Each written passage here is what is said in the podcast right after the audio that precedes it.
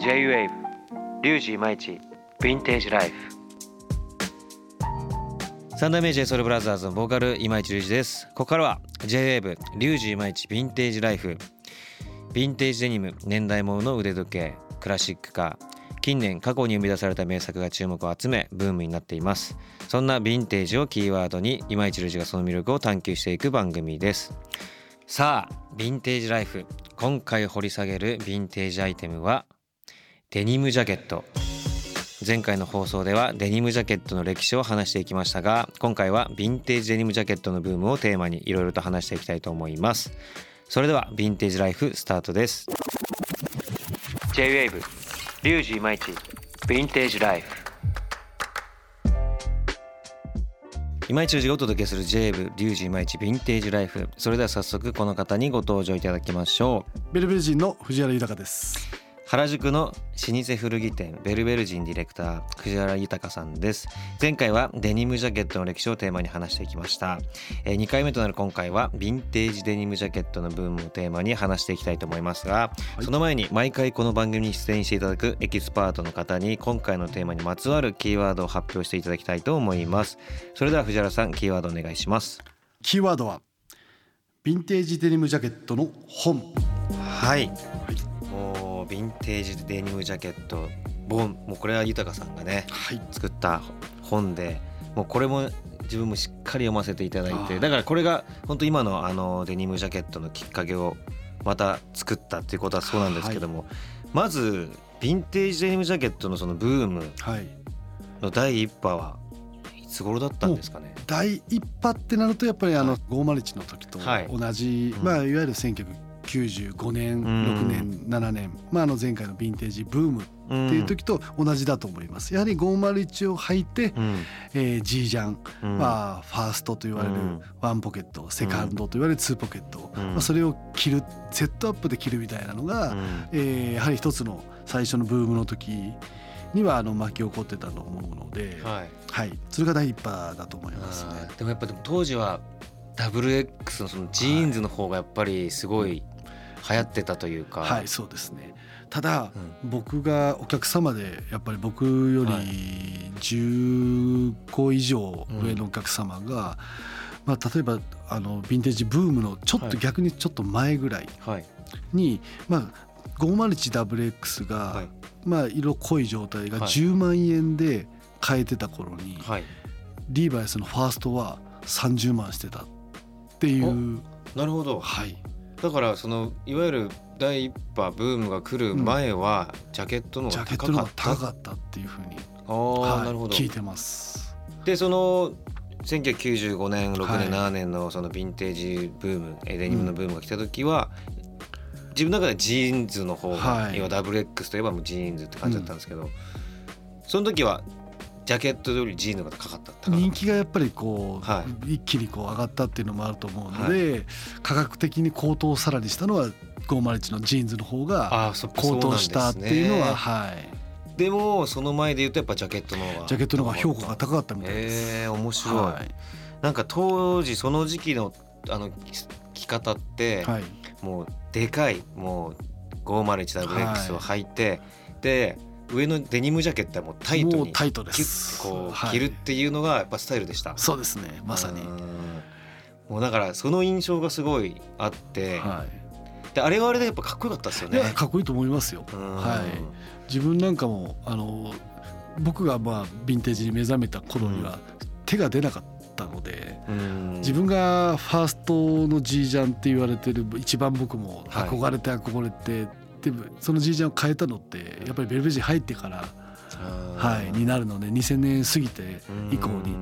まあそれまでやっぱり試着すらなかなかできなかったっていうぐらい、はい、店員さん怖くて。試着もなかなかできないとか。それはあの逆にもうちょっと気合い入れて試着させてくださいって言ったらできるもんですか、はい、えっ、ー、とそんな雰囲気じゃないんですか？そうですね。買う気あるのっていうああ買う気ねガキには売らねえぞぐらいな 感覚だったんですかね。あったと思います。なるほどな。でまあそういうねあのブームの第一波があって、はい、で先ほどキーワードにもありました、はい、ヴィンテージデニムジャケット本こうい。う豊さんが作った本ですが、はい、これもう第2波というか、はい、もうきっかけを作った。きっかけになってしまったとまあまあ皆さんお客様からも言われるんですけども、うん、あのもちろんもともと一番最初にあの501の,、はい。はい、あの本を、まあ、8年前ですね今からで言うとはい。まあ、制作期間2年かかったので、まあ、約もう10年前になるんですけど、はい、まあ、この 501WX の本を出した後に、もう G ジャンの方を出したいっていうのは、もう前々から、はい、あの話もしてましたし実際動いてはいたので、まあ、あのそこからこの G ジャンの方に取り掛かるのに少し時間かかってしまったんですね。だから今から約2年半ぐらい前なんですけどこの G ジャンの本を出させていただいて、まあ、リーバイス、まあ、本国の方も OK いただけたのでタイトル名にもリーバイスと入れさせていただいたんですけれどもこの本が出る実際だから前からですよね、もう本を出しますっていう発表もしてましたし、もう水面下といいますか、実際 G ジャンのえー、ベースにこの本に載せる字じゃ集めてたりとか、もう動いてたので、まあ、それがいろんなところにこう話がもう流れつつ、今度ジージャンの本が出るらしいよ、今のうちに集めとけっていうような、そういった流れでこうお客様からも話聞いたりはしてたので、ちょっとこの価格高騰といいますかしたことも実際ですし、まあジージャン自身自体が、えー、あのまあ、多くの人が、うん、えー、着るきっかけにはなったのかなっていう。そう。だからまあでもなんか徐々にやっぱ来てましたよね。そうですね。ジャケットもどんどんどんどん人気が高騰して中ででこの、えー、ヴィンテージデニムジャケット本が出されて、はい、もうそっからもうドーンとね決定づけたというか で自分もその、まあ、再熱したというかそのヴィンテージデニムブーム、はい、自分の中であるもう再熱させてくれたきっかけでもある本で、うんはい、やっぱりそんだけ豊さんがあの2年かけて作って、はい、愛情も込めて作った本なので。あのねマジで見やすいんですよ。あありがたいですね。シンプルかつだから文章もそんなに多くなくて、はい、でちゃんとこう写真で見せてくれてで実際細かいところもチェックあの補足入れたりとかして、はい、とにかく読みやすくてだからなかなかねこうヴィンテージデニムの歴史を掘るって自分で掘るって結構難しいものと思うので、はい、この本は本当にはまっ泥沼にはまった方が たくさんいるんじゃないかなっていうのは、もう僕も本当やっぱり、はい、あの前にも言った、まあ、ヴィンテージブームの頃にいろんな雑誌が、ファッション雑誌が出てる時に勉強してた。その雑誌もいまだに撮ってたりするんですけど、その雑誌を久しぶりに読み直した時にあれ？間違ってるなとか、はい、自分がやっぱり現物をやっぱり販売してい。ろいろ見てきた中で、あれちょっと間違ってるぞこの本とかっていう、やっぱりそういうのがあのいくつか見受けられたので、やっぱりここでやっとこういろんな501含めて G ジャンもアイテム的にいろいろ出てきた、今だからこそきちんと教科書を作りたいっていうのもあって、まあ、自分があの実際これ一緒にパートナーとしてやっていただいたあの水戸のスマイリーというお店をやられてる川又君っていう、はい、僕のイコール先輩がいるんですけど、まあ、この本一緒に取り組んでくれてあの、まあ、自分もものを集めたり、であの川又君の方がこういろいろ調べてもらって年代とか、まあ、文章も含めてなんですけど、まあ、あの2人とあとはもちろんこのワールドフォトプレスさんっていう、うん、はい、あの出版会社さんが、うん、2年待ってくれるってなかなかないですよね。確かに、はい、ない。本作るのに2年かかりました絶対ああんま聞いたことない。確かに、ね、確かにないですね。それは本当にこう、自分たちの思いと、まあ、こういったものを作りたいっていうのと、あとはプラスリーバイスのサンフランシスコの本社の方に話も通させてもらったので、え日本語と英語を両方入れて、まあ、世界で読んでもらえるようにっていう形では作ったので、あのまあ、文章が多くてもやっぱり読み読み読む本になってしまいますし、まあ、現物があって写真はいろんなのを載せてるので、そのパーツパーツ解説できるように解説本、まあ、プラス写真がきちんと載ってる、え資料本っていう形では一つの教科書になったかなっていう。いやななりましたね、はい、この本はぜひとも本当に見ていただきたいですね。本当わかりやすいしこうあ歴史も知れるしっていうので、はい、でポイントも書いたんですよ。ここを押さえとけばその年代も判別しやすいですよみたいなのもあったりする、はい、攻略本みたいな 昔でいう ゲームの。ね。ね本当だからね結構だから家帰って見ることが結構多いですね自分何気なく楽しいですね見ててね。はい。ということでそのヴィンテージデニムジャケット、はい、もう本をきっかけにもうブームが起きて今もとんでもない値段になっていますしねそれこそ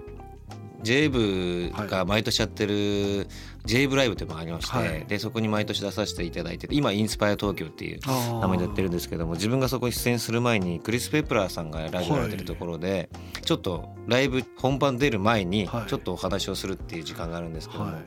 なぜか分かんないですけどそこでデニムの話しかしなくて自分。そう。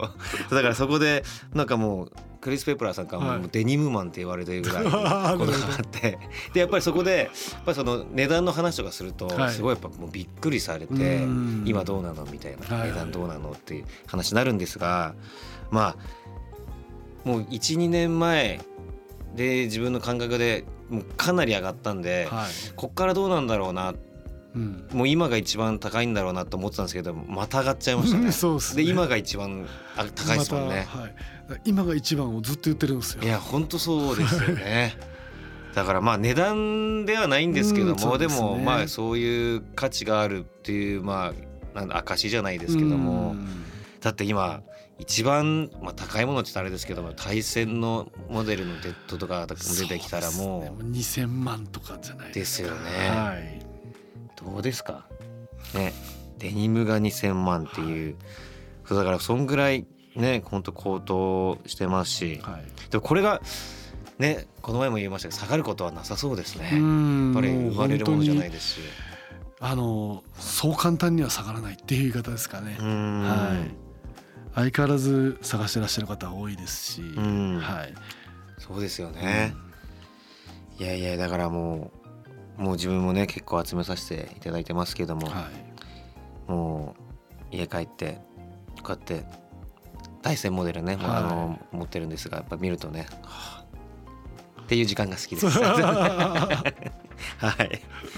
えー、今回もですね話が止まらないのでこの辺で終われればと思います。はい次回はヴィンテージデニムジャケットの見分け方をテーマにいろいろと話していきたいと思います。藤原さん次回もよろしくお願いいたします。よろしくお願いします、はい、J-WAVE J-WAVE